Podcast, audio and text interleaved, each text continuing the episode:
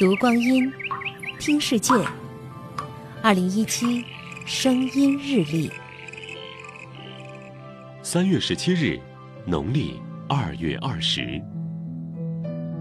在娱乐选项让人应接不暇的今天，也许鲜有人知，国产电视机至今也才走过五十九年。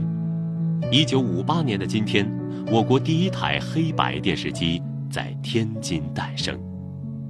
当晚七点，当这台十四寸国产电视机的屏幕上出现清晰的人像和洪亮的声音时，不眠不休近半年的研发人员流下了喜悦的泪水。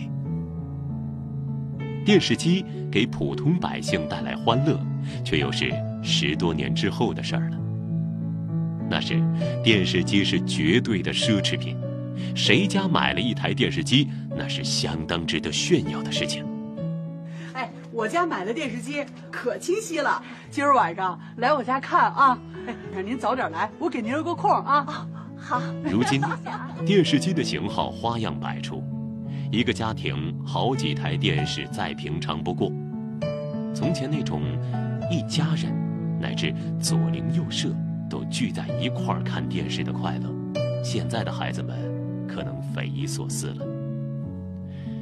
当然，电视节目的丰富、网络影音的发展、3D、VR 技术的应用，如今人们可以通过电视获得的乐趣，放在多年前同样难以想象。二零一七声音日历。